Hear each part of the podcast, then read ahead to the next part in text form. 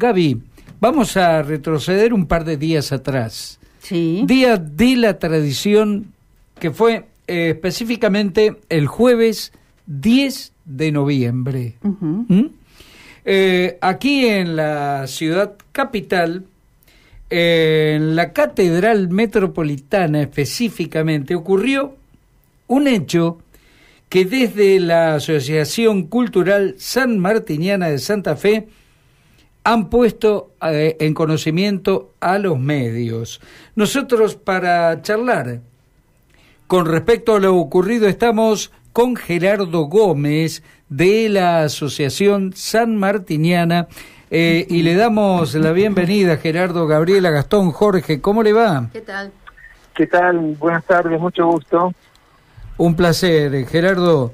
Eh, ¿Nos puede contar, nosotros si bien tenemos el parte, pero a través de su palabra, ¿nos podría poner en situación de lo ocurrido el jueves 10? Sí, y cómo no. Eh, es eh, una noticia lamentable, ¿no? Sí. Pero eh, podría haber sido peor. Ocurre que mm, ese jueves 10, eh, prácticamente no es del mediodía, o sea, plena mañana, eh, una casualmente una señora que pertenece a la asociación eh, bueno eh, advierte de una persona que en un changuito de tipo supermercado se estaba llevando ya fuera de, de- de- de la catedral ur- la urna que contiene restos de un oficial de granaderos santafesino que había participado en las campañas libertadoras junto al general San Martín y que en esa urna se guardan sus restos eh, que están ubicados este, en, la, en el atrio de, la catedral metropolitana, ¿no? Eh, la, señora, por suerte, tuvo la, el atino de, bueno, interrogar, de medio ponerlo en, en evidencia, y esta persona eh, dejó todo y salió corriendo, ¿no? Lo cual realmente es un hecho gravísimo porque eh, uno ve que no hay respeto por ni siquiera por lo más sagrado, obviamente lo que es, constituye el valor histórico, eh, digamos, de, nuestra sociedad, de nuestra, de nuestra vida, ¿no? Así que bueno, ese fue el hecho, el hecho puntual. Por suerte se pudo eh, rescatar el, la urna con, con los restos de, del granadero.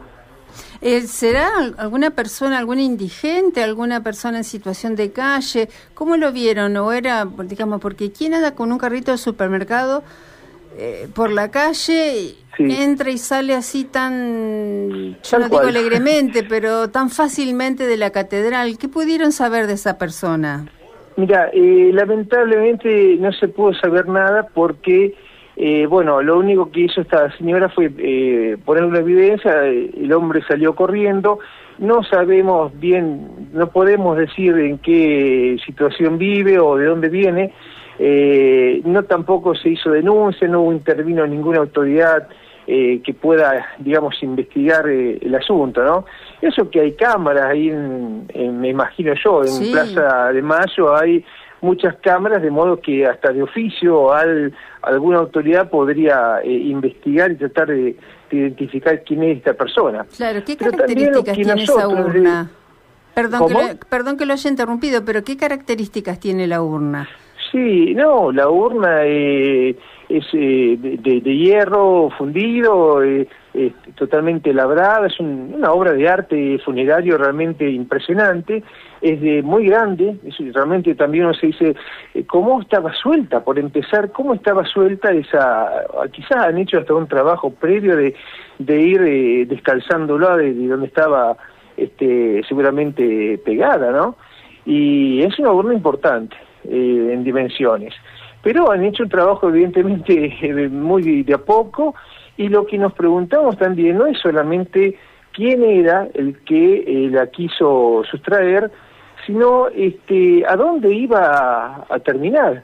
Eh, ¿Quién, hasta quién la había eh, mirado antes que esta persona? O sea, alguien la miró, alguien quizás hasta encargó el- esta tarea de, este, digamos, de, de robarla, ¿no? Eso es lo que nos preocupa también. Claro, a ver, lo que sí notamos es que en este último tiempo todo lo que sea de metal, cobre, bronce, bueno, todo eso se lo llevan, los números de, las calles, los picaportes, todos los cerrajes, eh, lo, es, más, hemos hecho un informe aquí donde en cuatro cuadras a la redonda, como mínimo 12 puertas o portones ya no tienen más sus cerrajes, sus cerrajes, cualquiera sea, claro. Con lo que entendemos que aquí tiene que haber un mercado negro muy importante y que debe estar pagando mucho.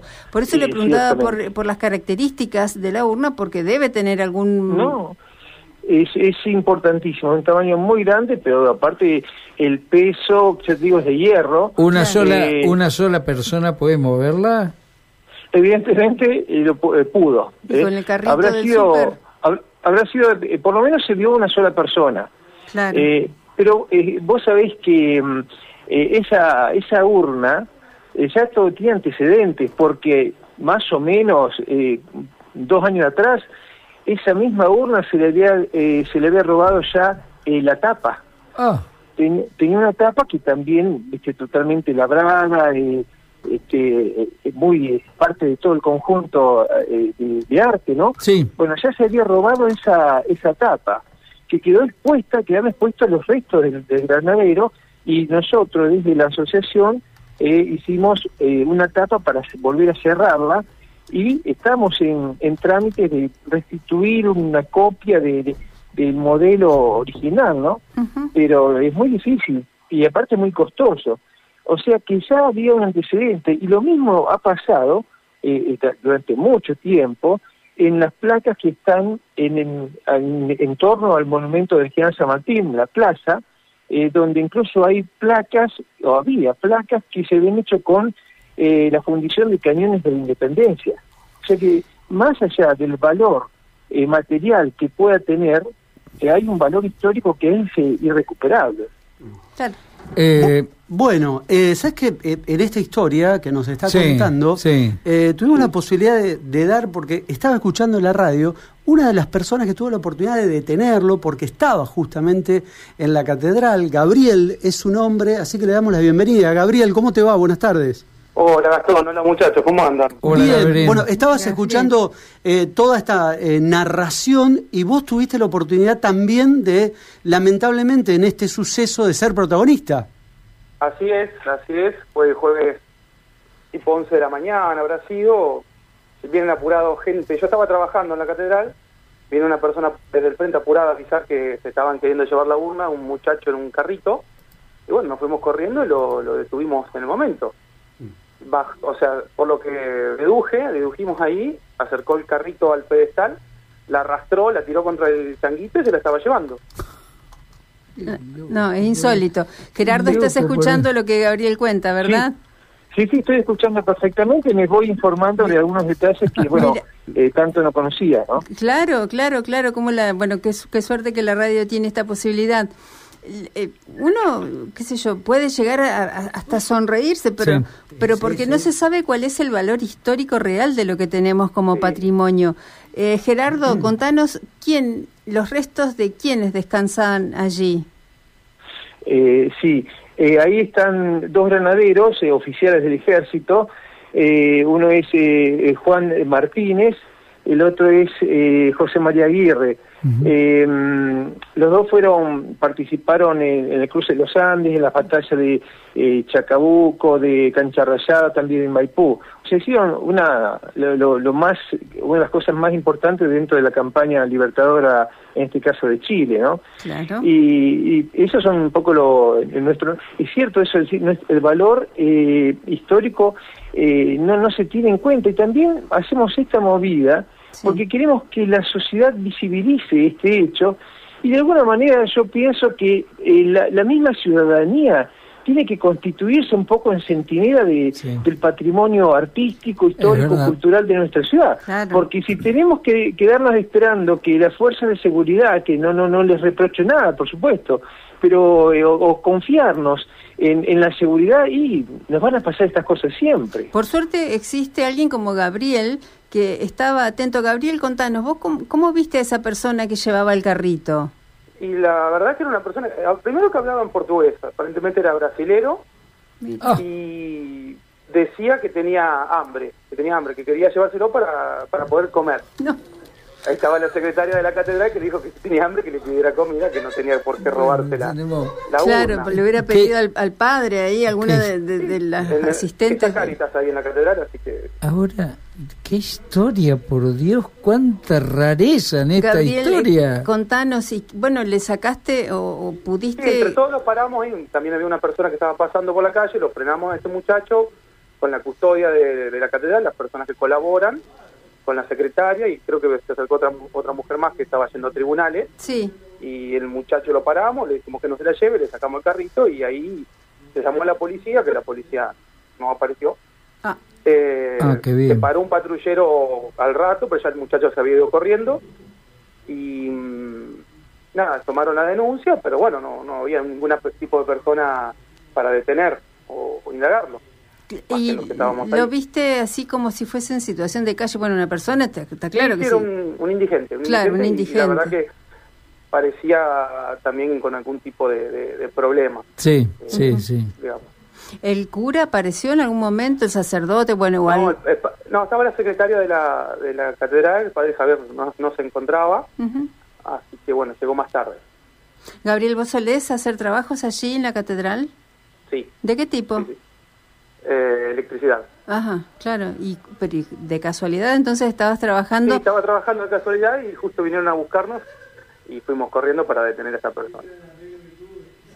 Bueno, Gerardo, mira cómo se fueron armando esos minutos, ¿no? Anterior y posterior a lo que fue este intento de robo tan raro, tan particular, loco diría yo. Mientras, mientras lo escucho a Gabriel, me quedo pensando, eh, bueno, que ya alguna autoridad municipal, provincial o incluso nacional, porque esto se trata de, de un robo eh, ubicado en un monumento histórico nacional, eh, como es la catedral y, y, las urnas en sí misma. Yo espero que alguna autoridad de, de estos niveles pueda escuchar e intervenir. Ahí en la Plaza de Mayo imagino que hay suficientes este, cámaras de vigilancia como para rastrear esto y bueno, me parece que alguna acción se tiene que tomar. Justamente mañana me voy a reunir eh, con el padre Javier, que es el, el párroco de, Catedral, eh, para bueno ver el tema y, ver qué hacemos o dónde podemos ubicar las dos urnas, porque son dos, este, en un lugar seguro, o qué se puede hacer. Que eso también es una limitación porque mucho no se puede hacer dado que son un monumento histórico nacional y hay que pedir la autorización a, la, a, nivel nacional correspondiente, ¿no? Claro, pero trámite que va a tener que ser resuelto con urgencia porque ya corrió riesgo en dos oportunidades, una tercera espero que no sea la vencida. Sí, sí, sí, ya ahora está, ha sido retirada eh, del lugar, está en un lugar seguro, yo no lo he visto dónde, pero bueno, imagino que en el interior de, de la catedral. La otra está ahí, pero estará debidamente eh, afirmada, asegurada. Claro, Gabriel, vos que sabes hasta hasta donde vos estuviste presente, ¿a dónde fue la, la urna? Yo, fui el que la llevé adentro por el, eh, por el peso que tiene. Hicimos subirla al pedestal con otra persona, pero no no pudimos y yo la llevé adentro de la, de la catedral.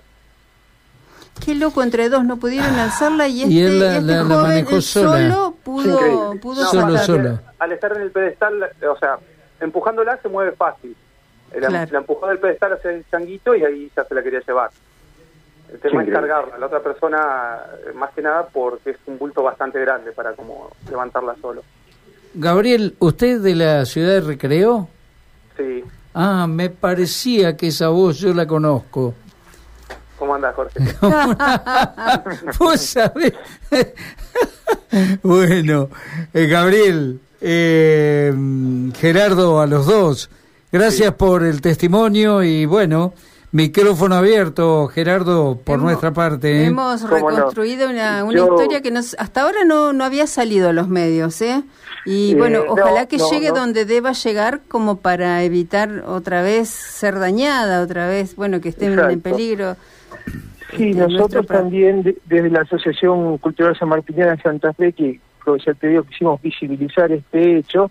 Eh, estamos organizando, vamos a organizar un acto de desagravio, porque aquí también hay una falta de respeto a, a dos figuras históricas de, suma importancia para nuestra lucha por la independencia, así que eh, seguramente haremos un acto en coordinación con, con el padre Javier de la Catedral.